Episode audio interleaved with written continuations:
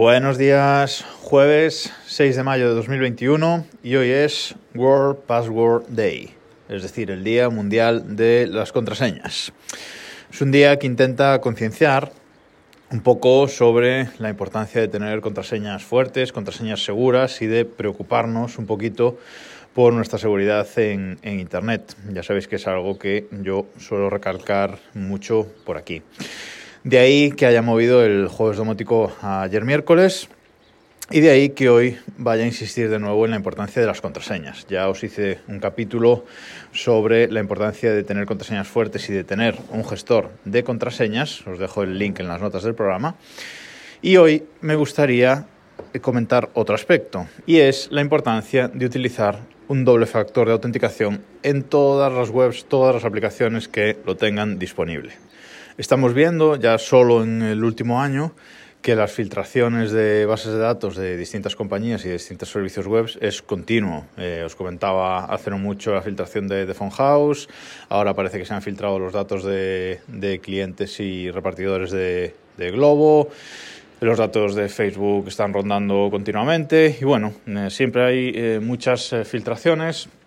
Por cierto, podéis ir a la web I Have Been Pwned que os dejo el link también en las notas del programa, eh, a ver si vuestro email, vuestro teléfono, vuestro nombre de usuario, etcétera, está filtrado en algún sitio. Yo si pongo ahí mi email debe estar filtrado en 14 o 15 sitios, que no me importa demasiado porque mi seguridad es buena, mis contraseñas son muy largas, como ya sabéis, y tengo activado el doble factor de autenticación en todo.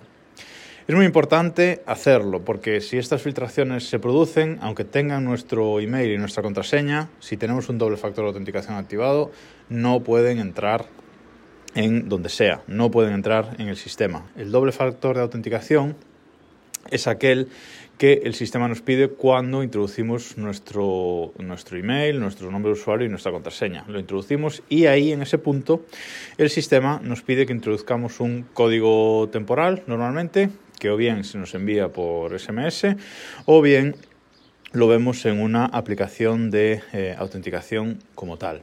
Yo este doble factor pues lo tengo guardado en OnePassword también, lo tengo todo, todo integrado y se me generan los códigos de, de autenticación directamente en OnePassword. Pero hay cientos de aplicaciones para tener estos códigos. Está la más famosa que es Google Authenticator, está Microsoft Authenticator, está Authy, o sea que hay un montón de aplicaciones para generar estos códigos, con lo cual yo os recomiendo que lo activéis en todos lados.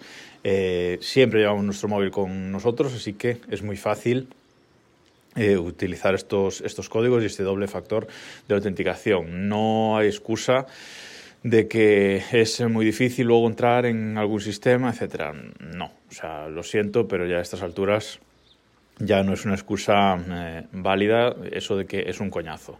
Hay que preocuparse por la seguridad y eh, es necesario que en todo sistema que lo tenga lo activéis. Yo así lo hago y, y de momento no he tenido ningún acceso no deseado a, ningún servicio en el que esté registrado y estoy registrado en un montonazo de, de cosas. Ya sabéis que tengo más de 800 passwords en, en, metidos. Hoy, como es el World Password Day, os voy a dejar un enlace en las notas del programa que os da seis meses gratis de OnePassword. Es una oportunidad eh, que no podéis dejar escapar para probar OnePassword, este, este sistema, este gestor de, contraseñas. Si no estáis usando ninguno, por favor, entrad en el enlace y daos de alta que tenéis seis meses gratis de uso de OnePassword. Mm, es mucho tiempo para probar y vais a ver la luz si no usáis ningún gestor de contraseñas. Así que por favor, usad ese enlace y si no estáis usando ningún gestor de contraseñas, probad OnePassword que tenéis seis meses gratis. Hablo mucho de las notas del programa y quería aclarar esto. Yo todo lo pongo en la página web, ¿vale? Todo está en, eh, el post que pongo en la página web, desde el reloj.com.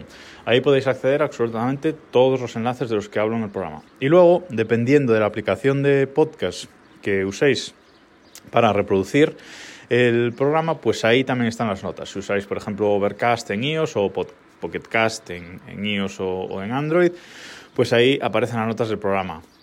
aparecen esos enlaces. Si utilizáis Apple Podcast, pues ahí no aparecen. Si utilizáis Spotify, no aparece. Si utilizáis iVoox, pues no aparece. O sea que, bueno, yo os recomiendo siempre que necesitéis ir a las notas del programa, ir a desdereloj.com y ahí podéis ver los enlaces de los que hablo siempre en el podcast. Y nada más por hoy. Pensad en vuestra seguridad en Internet. Nos escuchamos mañana.